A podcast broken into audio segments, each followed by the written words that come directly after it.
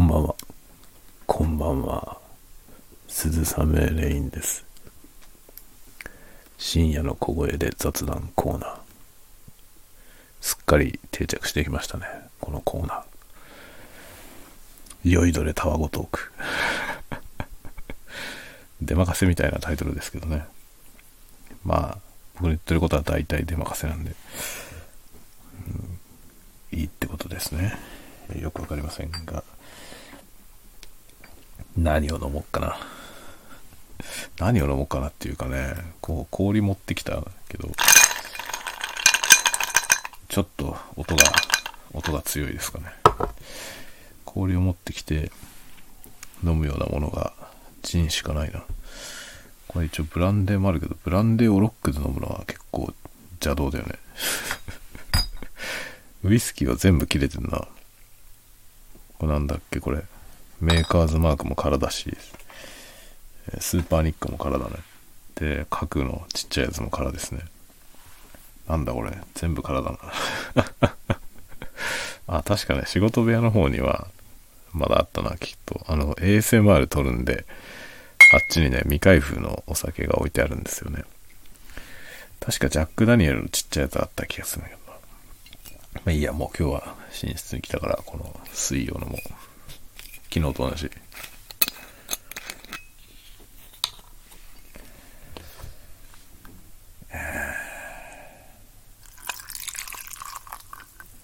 いいんじゃないですか？いいんじゃないですか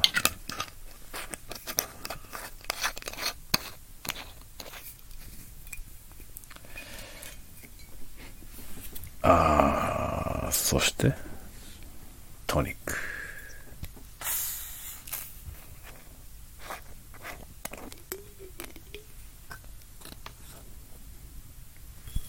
トニックウォーターですね今日はね昨日の続きのねラジコン組みました。もうね本当に最後のところだけだったんで、まあ、子供がね昨日昨日の夜ほら子供が見たい見たいって言ってさなんか本当に後ろ髪引かれつつああ寝なきゃってなってたから。かわいそうだから。じゃあここで止めといて明日にしようねって言って今日一緒にね、まあ、子供に見せながら組み立てて完成しました。まあ完成というかねシャーシだけ完成しました。で上がね上のボディが割とあのラジコンのボディってねあのポリカーボネートの一体成形で裏側からねその専用の塗料で塗装してシール貼ってみたいな感じのが多いんですけど今回のやつモンスタービートルはそのねボディがプラスチックなんですよ。ボディがプラスチックなのでそのね結構細かい部品がいっぱいあってでそれで組み立てるようになってるのねプラモデルみたいに。でしかも最近ねガンダムのプラモデルとかも接着剤いらないんですよ最近のやつは。なのにこのモンスタービートルは接着剤がいるのよ。で接着剤がいるしでまあブラックエディションって言ってね真っ黒なんですけど真っ黒がそのねプラスチックの成型色なのであまり良くないんですよね。で結局説明書にもね黒で成形されてるんだけど黒く塗装しろっていう指示が書いてあるのよ。で明らかに塗装した方がいいだろうなっていう感じなんだよプラスチックの色自体もそんなに綺麗な黒じゃないから。なるほどと思って。それで塗ることにしました。でまあこれはねうちの奥さんの車なんでいろいろ聞いてねこういうふうに書いてあるけどどうするっつってこの指示通りの色に塗るっていうのを聞いたらメタリックのブラックがいいと。ブラックなんだけど普通のブラックじゃなくてメタリックのブラックがいいって言われてじゃあメタリックのブラックの塗料を買おうっつってでまあカラースプレーをね注文したんですけどよくよく見たらね一色で塗るわけじゃなくてなんか細かくねここは何色で塗れっていう指示が書いてあるんですよ。結構細かいところだ最初はカラースプレーで一発でねバーって塗って終わりって思ってたんだけど実はね細かいところをペタペタやらなきゃいけない感じなんですよ。それでじゃあ仕上げ用になんか塗料ね。塗料と筆とね。筆とかそういうのもさもう僕がプラモデルやってたのなんてもう40年前だから。一切何も道具がないんですよ。接着剤もないしね。でその辺も一式全部注文しました。しかももうね古の知識ですからね僕のは。ガンダムのプラモデルとか作ってたけど昔僕が作ってたの最後はいつだろう。中学生ぐらいの時にねあの戦闘機のプラモデル作った覚えがあるんですよ。それまでそのぐらいまでしかやってないんですよね。その後一切プラモデルやってなくて。だから道具も一切ないしもう状況もわかんない。ただねプラモデルはそのねそんなに事情が大きく変わってなかったんでまだついていきましたね。ラジコンはもうね、全然違う世界になってたから まず、まず持って、そのね、バッテリーの種類とかがありすぎてよくわかんなくて、そっから勉強しましたけど、まあ、プラモデルの方はそんなに僕がやってた頃とあんまり技術が変わってなくて、ただまあそのプラモデル自体はすごく進化しててね、今なんか全く色塗んなくてもガンダムとかかなりちゃんと色分けされて作る、作れるじゃない。あれはちょっとびっくりしましたね。ただなんか、そのね、トップコートっていう、その一番上のコーティングだけ、ただ組み上げたやつにコーティングだけするだけですごいいい感じの質感になったりするんですよ。すごいよね。今時のプラマすげえなと思ったんだけど、でもまあこのね、僕の今回の組んでるラジコンは、古いものの復刻版だから、まあ、全部真っ黒。部品はメッキのね、銀メッキの部品が一部あるだけで、あとは全部真っ黒で、でもこれもしかもね、古の成形だから、あの、接着剤を使わないと組み立てられない上に、メッキのパーツも接着しなきゃいけなくて、で、メッキのパーツを接着するには、そのね、メッキを剥がさなきゃいけないんですよ。その接着剤が効かないから。そこだけメッキをね、ヤスリで削って、そそれで接着するみたいな感じなんですよ。で、そのような指示も書いてあって、で、それはね、メッキを剥がさないと接着が効かないのは知ってたの。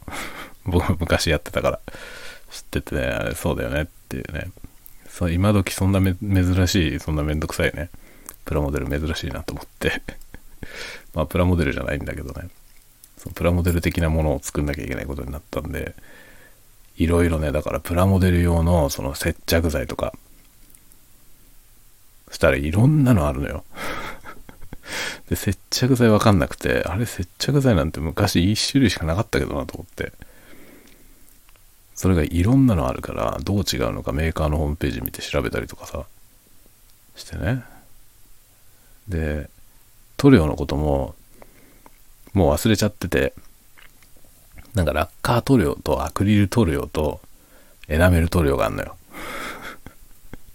でもどれがどういうのだったかなと思って、違いがあるってことだけは知ってたけど、これどれがどういうのだったかなと思って、それも調べて、どう違うのか、って調べてね。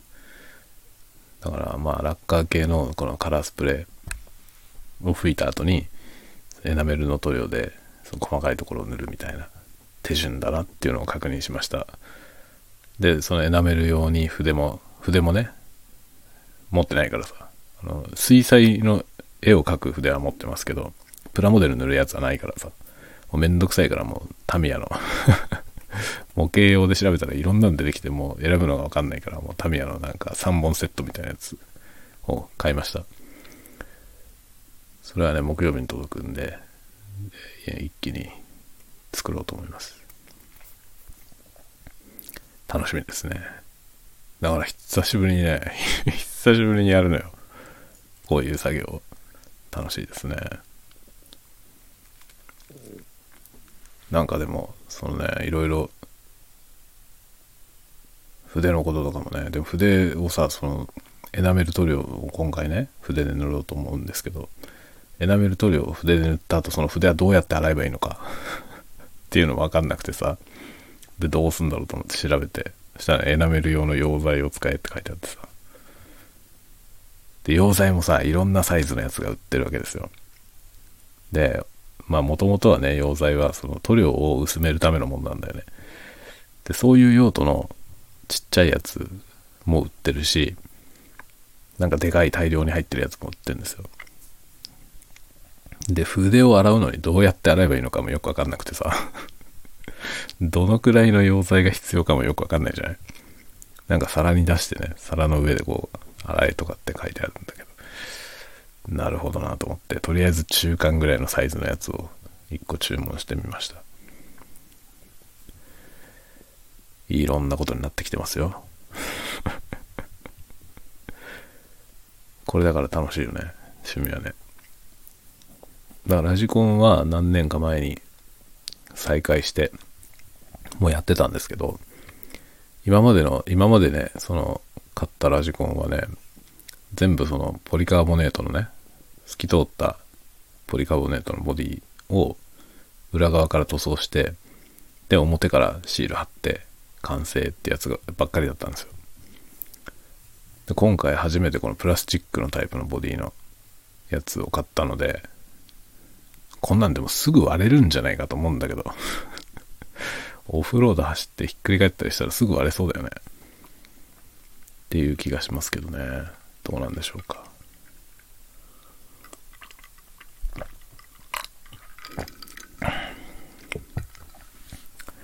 まあそんなわけでラジコンは出来上がりました。まあボディがね、まだ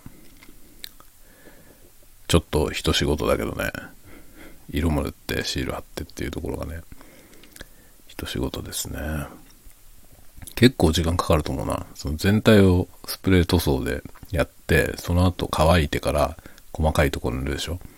で、その後、全部塗装が完成した後にシールを貼るんですよ。で、シール貼った後に上はコーティングをね、クリア塗装を上からやるみたいな感じなんで、いちいち乾かすっていう作業があるからね、多分、一日じゃ終わんないと思うな。すごいね。気長な話です。そういうのをやりますね。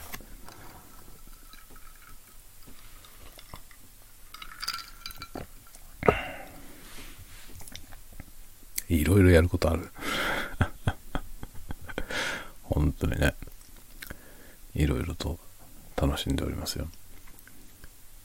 あのね、ルービックキューブ ルービックキューブもさ、あれいつ始めたんだろうね、僕ね。今年の誕生日にはやってたよね。4月がね、僕誕生日4月なんですけど、4月の誕生日の時に自分で、その、スピードキューブの結構いいやつ、結構いいやつって言ってもね、5000円くらいのやつを自分プレゼントで買いましたけど、それよりもうちょっと前から始めてたからね、今年の、今年入ってからだよね。ASMR 始めたのとどっちが先だったか忘れちゃいましたけど、ルービックキューブ始めて、まあなかなかね、40秒台になってからが先が長いね。なかなか伸びない。でも今日ね、自己最高記録を2回更新しました。ついに20秒台が出ました。29秒なんぼ。偶然だけど。偶然だけど、でも、干、なんていうのかな。自分で、そのね、ロスが減ってるっていう実感はあります。少しロスが減ってきたっていう実感はあります。自分でも。だからね、多少は速くなってるけど、平均値で見ると、あんまり変わってないね。一応ね、30秒台が出ることもね、増えてきたんですよ。増えてきたから、30秒台が出てるのが増えてきたからさ、平均も上がってると思うじゃない？平均もね、平均も40秒台の前半ぐらいになるかなと思うじゃない？意外となんねんだよな、これが。なんでなんだろうね。まあ途中で集中力がブレてきて、なんかたまに1分超えちゃったりするからね。そういうせいですよね。一応ね、朝の12ソルブとか言ってやってるやつは、結構気合でやってるから、12回やる分の間ね、結構集中力を高めてやってるんですよ、朝もね。だから、朝の12ソルブは12回全部40秒台とか出てるかな？2、3回50秒台になってるかな？ぐらいの感じ。でも1分超えることはなくてできてますね。いや、これがね、意外といいんだよね。そのね、こういう効果があるとは全然期待してなくてやってるんですけどね。ただの趣味でね、やってたんですけど、あのね、スピードが上がる上がんないとかのに関係なくね、朝一仕事始める前にやってるんですけど、よし仕事するぞっていうタイミングで、一回ね、頭をスッキリして、で、ルービックキューブを無心でね 無心でかなり集中してやるわけですよ。で、それをタイム測りながら12回やるでしょ。まあ、12回っていうのは、その、タイマーアプリがね、平均値を出してくれるんですけど、AO5 と AO12 っていうのがあって、AO はアベレージオブで12で12回の平均と直近12回の平均と直近5回の平均が出るようになってるんですよね。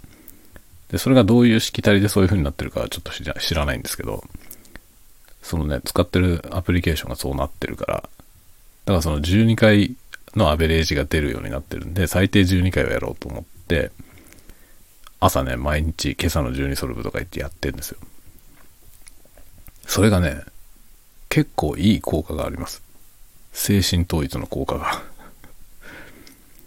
なんか結構ね、こう、ギュッと集中するでしょ？ギュッと集中して、で、頭を使うじゃない？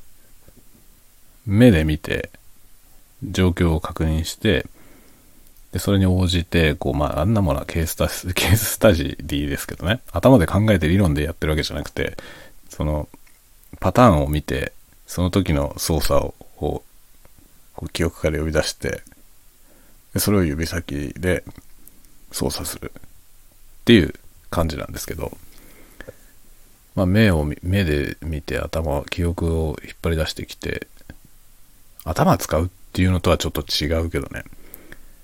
頭を使ってるというよりは記憶を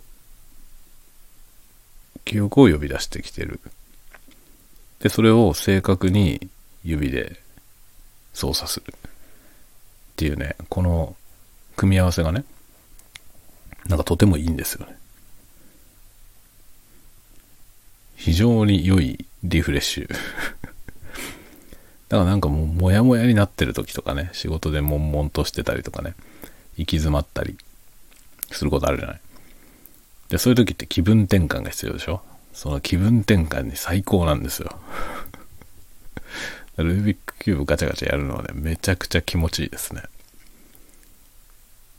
だからあの、まあそのね、CS タイマーっていうアプリケーションでやってるんですけど、ウェブアプリでやってるんですけど、その CS タイマーっていうやつ使うとね、あの、まずスクランブルって言って、その揃ってるキューブををばらす。その、タイムを計測するにあたって、そのばらし方のね、手順が出てきて、その通りにばらして、その状態からタイムを計測する。まあこれあの競争する場合ね、他の人と競争する場合に、同じ条件でやらないと競争にならないじゃない。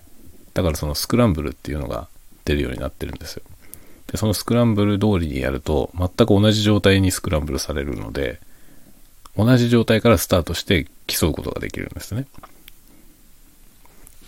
っていう感じのもので、まあ、そのスクランブルの記号を見ながらまず崩すっていうね、作業があるんですけど、それはもう機械的な作業なんですよ。記号と動きが対応してるから、記号を見ながらその通り動かしていく。で、その後、スクランブルされた状態を眺めて、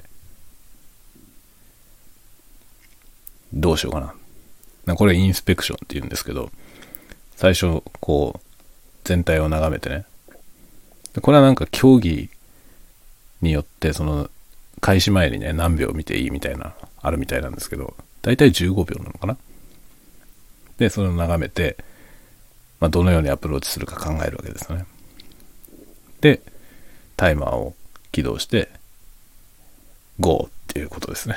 そっからスピードを測って、完全に6面揃うまで何秒でできるかっていうね。だからその、まあパソコンでやるとね、スペースバー長押しでタイマーがスタートする。まあスペースバー長押しして、離したタイミングでタイマーがスタートするんで、それ離して、こうガーッとソルブして、全部揃ったらもう一回スペースバーを押すと止まるんですよ。っていう感じの、それを繰り返すんですけどね、スクランブルやって、インスペクションして、ソルブしてっていうね、それをずっと12回繰り返すんですよ。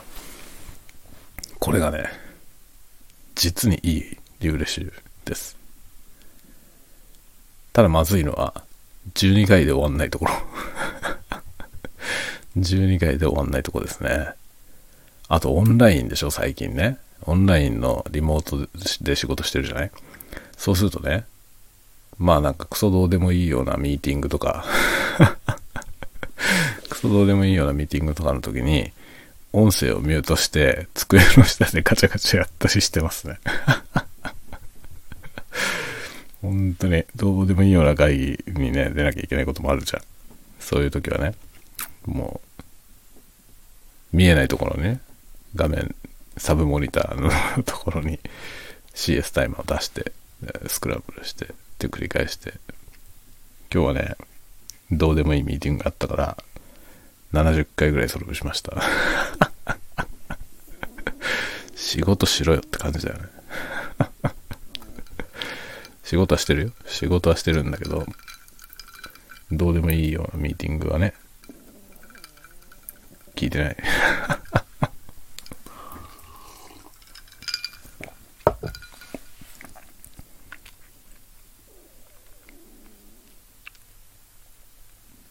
時々ね、話を振られることがあるじゃん。こういうのはどうですかね？とかって言って。うんって言っとけばいいよね。うん、そうですね。万能ワード、そうですね。いいですね。そうですね。さえ覚えとけば大丈夫ですよ。うん、そうですね。そうですね。一つで結構乗り切れますよね。そうですねをどんなニュアンスで言うかでね。そうですねっていうのとさ、そうですねっていうのとさ、全然違うじゃない。これだけでいけば、いけますよね。乗り切れる。昔僕そういう小説書いたことあるんだよな。あのね、ああ、ああ、あが二つでああってあるじゃない。ああだけで乗り切る小説。かみたいなことやってるけどね、ああしか言わないやつが出てくるんですよ。ああって言ったりとか、ああって言ったりとか、ああって言ったりとか。ああもう万能だからね。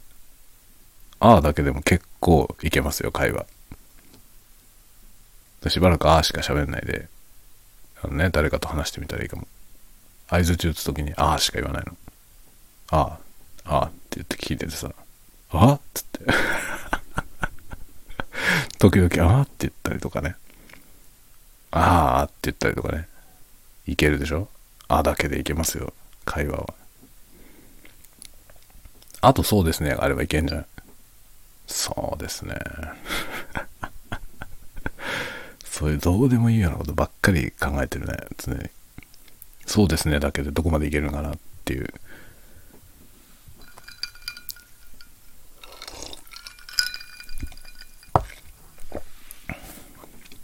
いいんじゃない？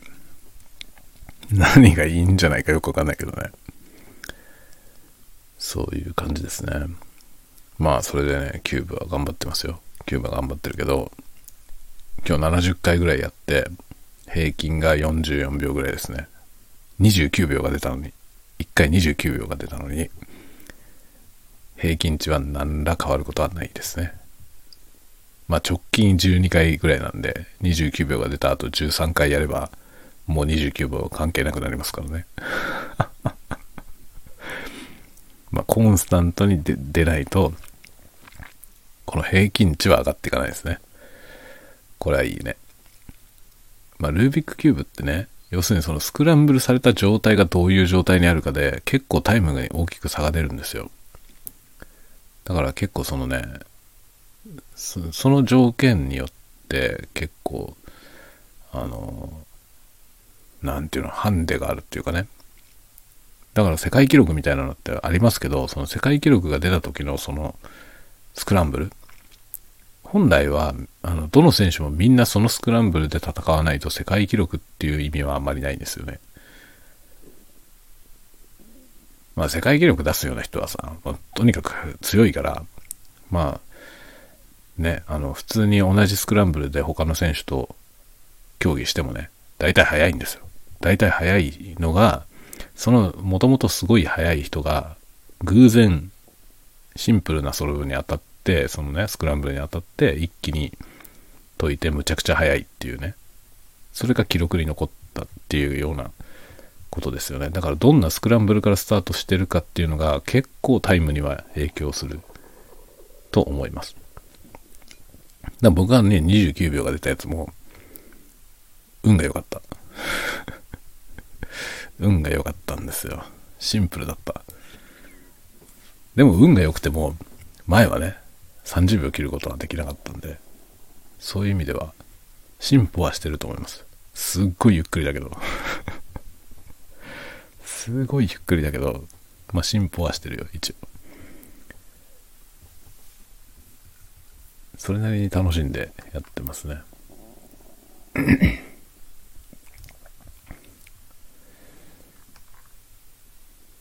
それでね、なんか他にもやりたいことがあるんだよ。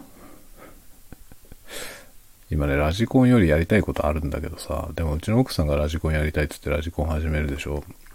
で、一緒にやりたいって言ってるから、僕もね、なんか1台買って1台買ってすが1台あるんだけどさ、今あるやつはもうオフロードバギーで、ちょっとね、なんかいろいろ壊れてるから、それを直すよりは、な僕はでかいタイヤのやつやりたいから、なんかでかいタイヤのやつのキットだけ買ってきて、メカを移し替えてね、それで遊ぼうかなと思ってるんですよね。そのラジコンをどっかのタイミングで買おうかなと思ってます。あとはね、ASMR だよ。ASMR の方は、マイクを改善したいなと思っているんだけど、どっから順番にやろうかな。マイクを改善したいなっていう部分もありつつ、カメラ。カメラも改善したい。カメラマジでどうしようかな。これはね、もうもっか悩んでるよ。あの、XH2S を買うか買うまいかを、ものすごい悩んでます。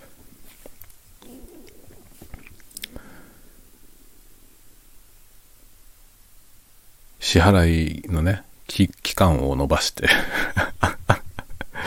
伸ばして買うかどうかをね、悩んでますね。伸ばしたら買えるじゃんっていうね。ダメな発想でしょ？これ。これはね、ダメな発想ですよ。間違いなくやめといた方がいい発想。ね、お腹も、お腹も鳴ってるよ。なんでこんなお腹鳴るんだろうな、僕。めちゃくちゃお腹鳴るよね。それでね、今、ちょっと気がついたら寒いんだよ。気がついたら寒いんだけどさ、T シャツだった僕。上はどこやったかな なんか僕、上着を羽織ってた気がするんだよな。どっか行ったわね。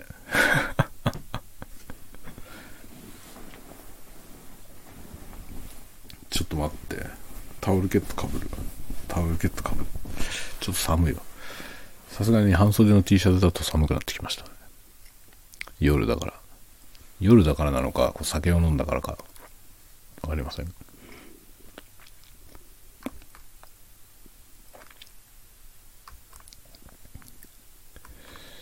いやー、今日は忙しかったな。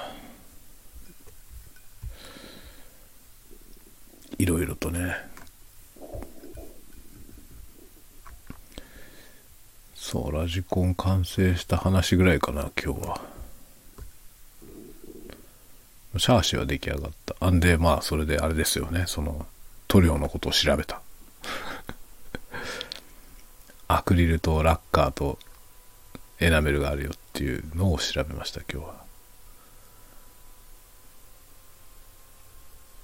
あとはね、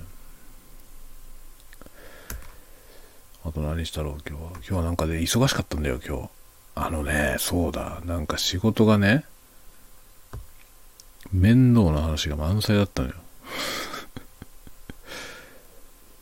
あのね、僕の、僕しかわかんないことがね、多すぎんだよな。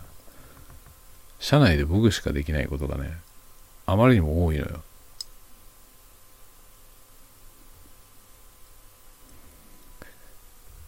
それはさ、全然いいことじゃないんですよね。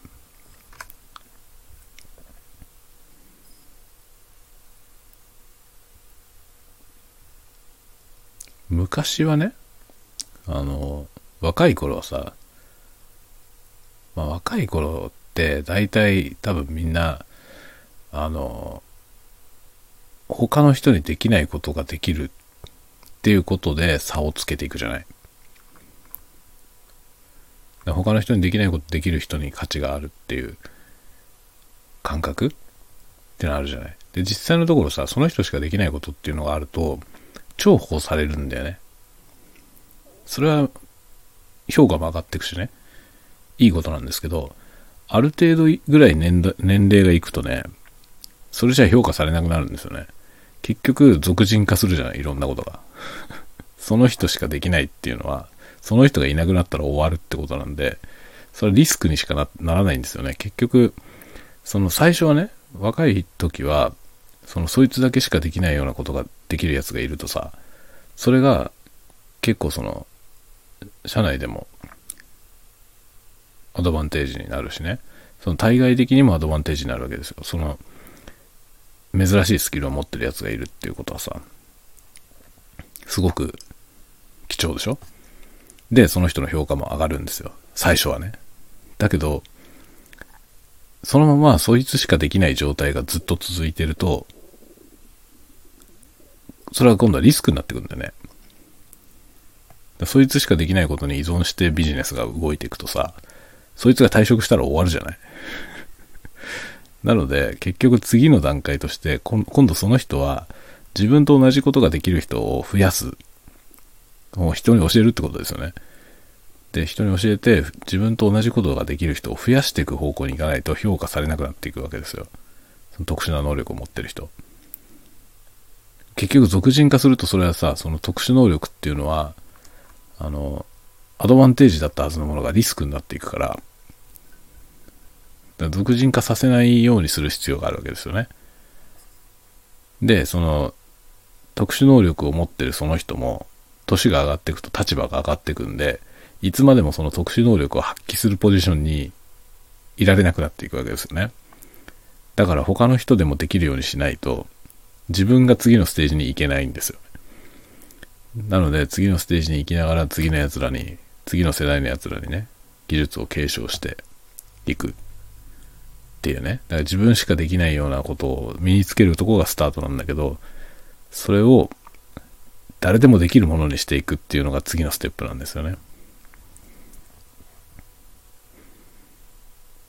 で、僕は、僕はですね、僕ができるようなことをね、できるような人が社内にいないんだよ。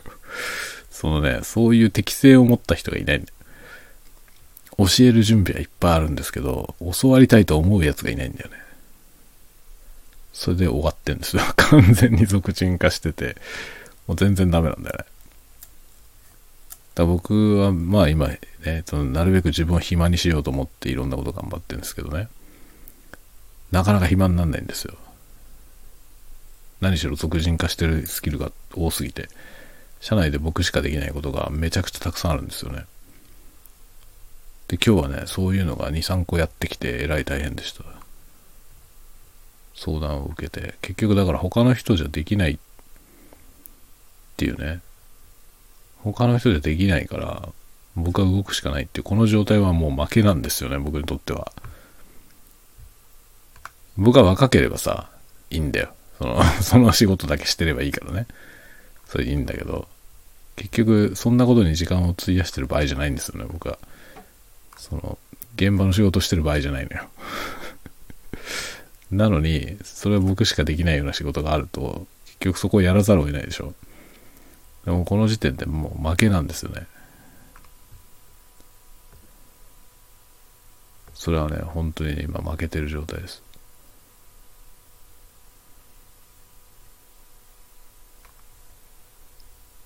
いろいろななんとかしたいんだよ、なんとかしたいんだけど、あのね、適正の問題だよ。適正の問題。そもそもやりたい人がいないんだよ。教えたいけど。教えてわかる人もほとんどいないしね。なんでこういうことになってるのかなと思いますね。そんなに特殊なスキルなわけじゃないんですよね。別にいるとこにはさ、いくらでもいるんですよ。似たようなことができる人は。なんだけど、僕が今いるような業界にはあんまりいないんだよね。それによってすごく非常にニッチなことになってる。で、ニッチなことになってて、それによってね、その評価が上がって給料が上がったらいいけどさ、全然そんなことないのよ。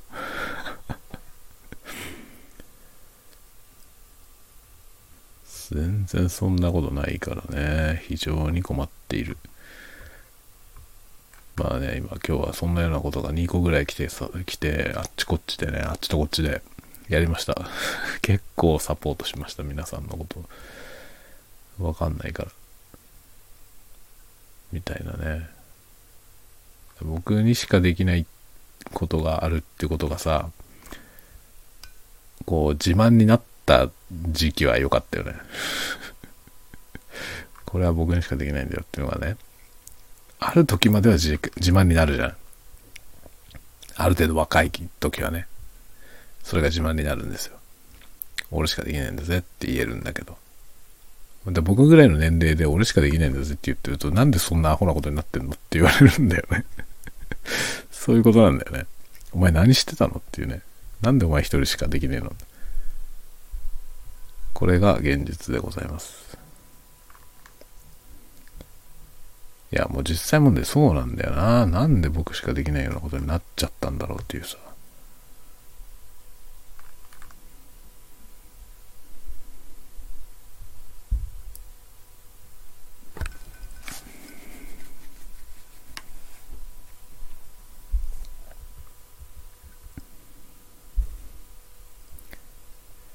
まあまあまあ大変でした今日も。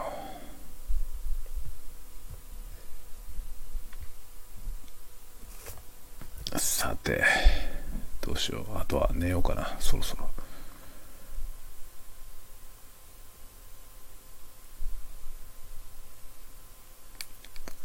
なんかね、あの、明日、うちの奥さんはね、あの、健康診断に行くらしいです。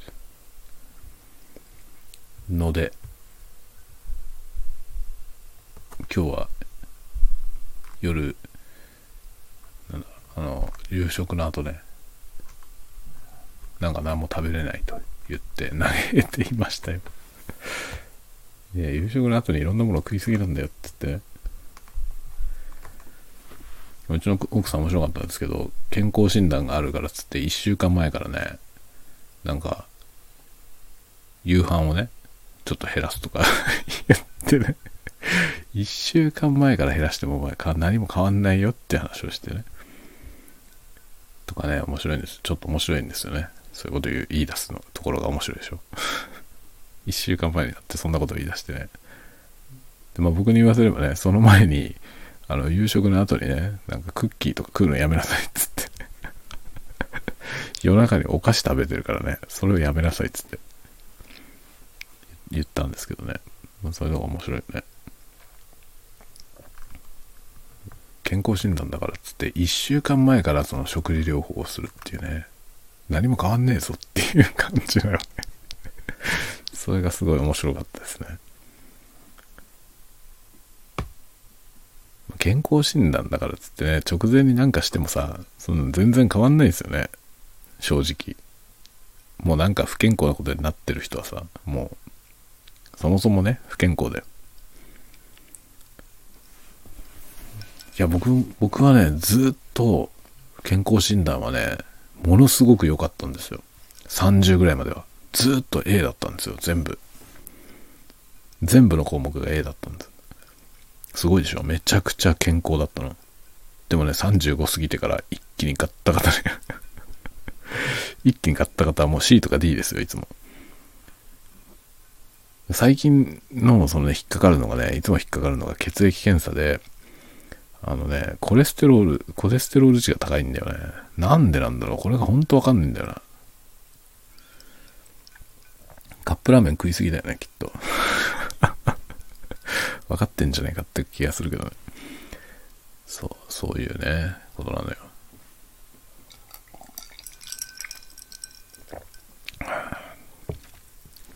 ね。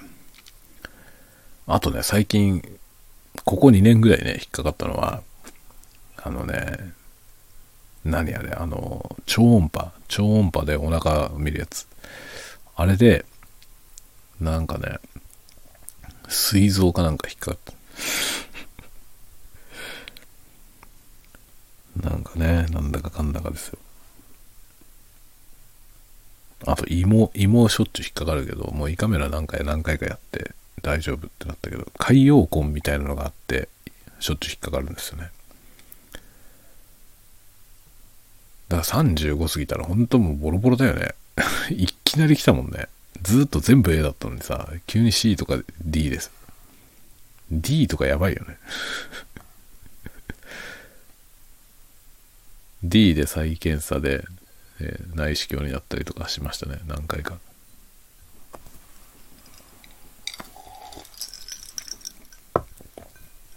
でもまあ、基本的には健康です、僕は。とても。運動不足だけど、運動不足は間違いなく運動不足だな。けど、元気ですね。なんかね、本当に持論だけどね、これただの持論なんですけど、あの、病は気からって言うじゃない。あれね、それなりに根拠あると思いますね。病は気からっていうの。人間はさ、やっぱり気持ちの生き物だよね。気持ちの人だと思いますね。だからさ、なんかなんていうの、あの、極度に緊張したりするとやっぱり胃が痛くなったりするじゃん。で、そういうのって本当に胃の病気になったりするでしょ。やっぱね、その気分ってすごく体に影響すると思うんですよね。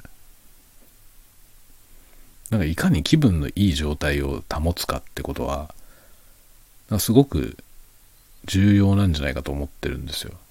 体の健康のためにもね。そう間違ってないんじゃないかなと思ってるんですよね。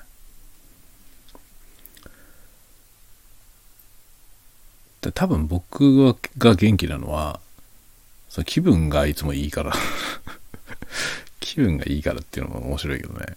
気分はいいよ、いつも。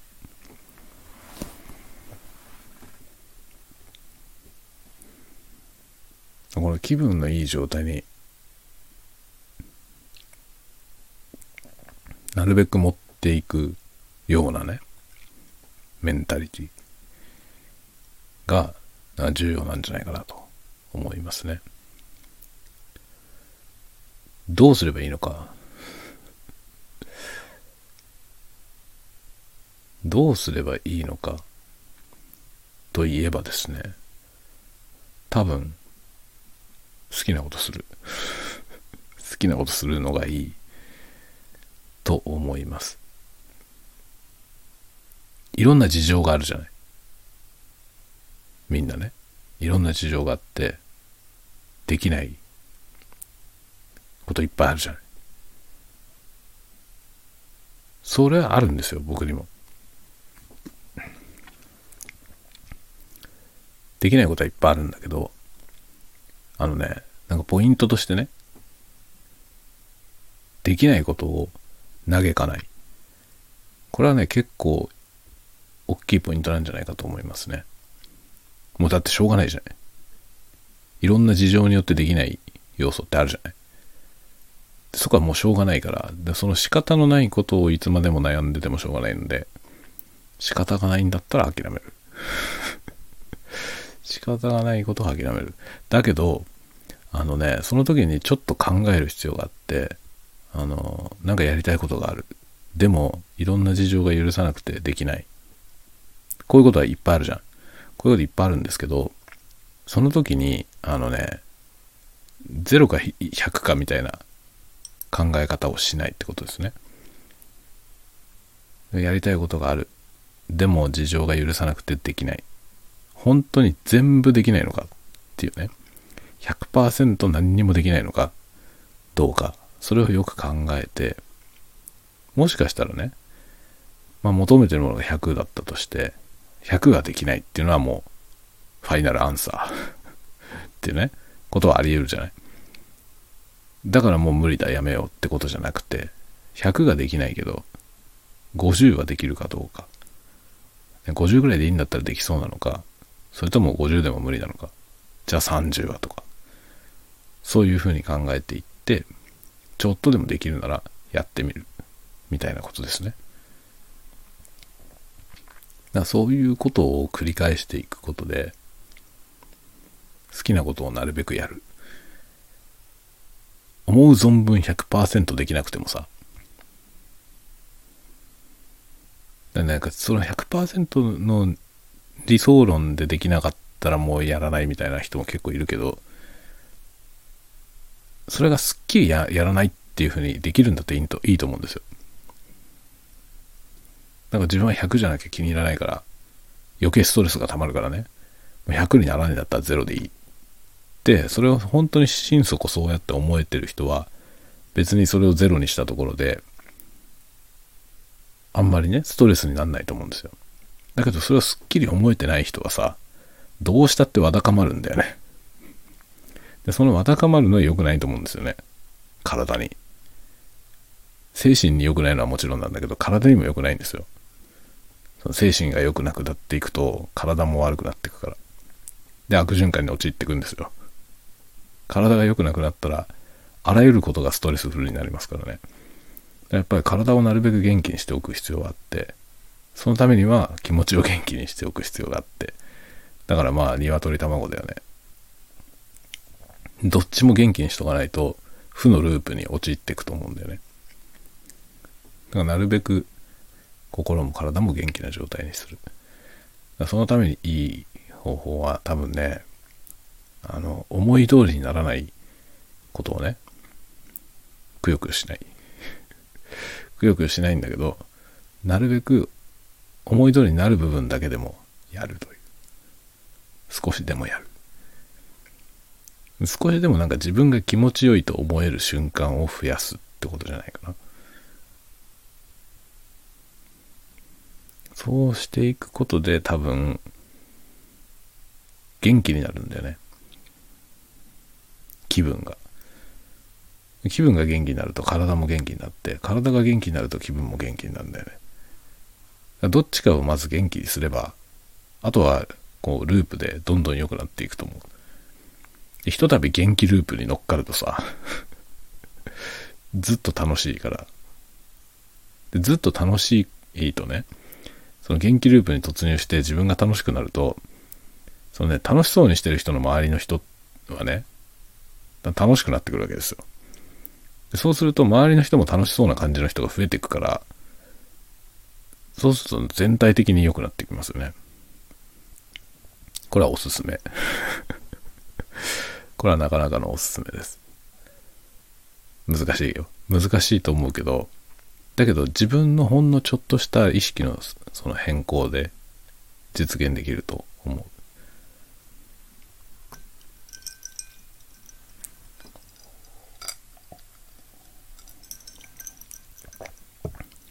これってね、いわゆる世に言われてるポジティブシンキングとはちょっと違うと思うんだよね。ポジティブシンキングって疲れるじゃん。あの、ポジティブシンキングを自然にできる人っていうのは別にいいんだけど、そうじゃない人がね、頑張ってポジティブシンキングしようとすると疲れるんだよね。で、疲れてまでポジティブにシンキングする必要は僕はないと思ってて、そうじゃなくて、あのね、ネガティブをやめればいいの。なんかこれ昨日も同じような話したよね。昨日か一昨日マイナスじゃなくてフラットっていう状態。ゼロ、ゼロにすることを考える。プラプラスにすりゃするほどね、疲れるから。プラスは疲れるから、まあ、ゼロ、フラット。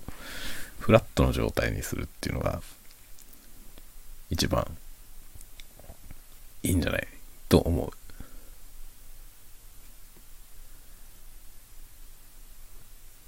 負のループにならないようにゼロにする。ゼロはまあ何も起こりませんからね。勝手に良くなることもないけど、マイナスになることもない。まあマイナスにならなきゃいいっていうことですよ。つまりは。マイナスにならないだけで、少し明るくなるんだよね。少し明るい人はさ、明るい人が寄ってくるから、そうするとなんかね、自分の周りに明るい人が増えると自分も明るくなれるじゃん。みんな楽しそうだとさ、なんか自分だけそこでふてくされてるのもつまんないじゃない？で、だんだん明るくなっていけると思うんですね。そうすると楽しいわけですよ。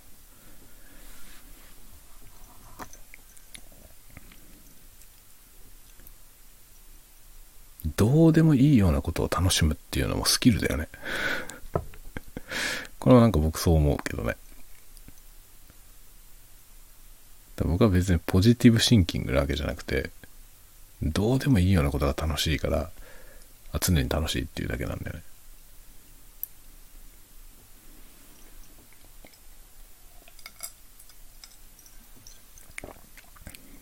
まあぜひ、常に楽しい生活に少しずつ近づきましょう。だからなんかみんな世の中の人が少しでも楽しくなっていけば世の中はどんどん楽しくなっていくんじゃないかと思います。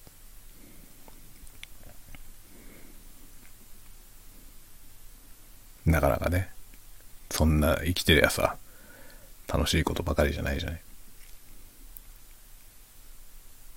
それは仕方がないから、楽しいことを増やしましょ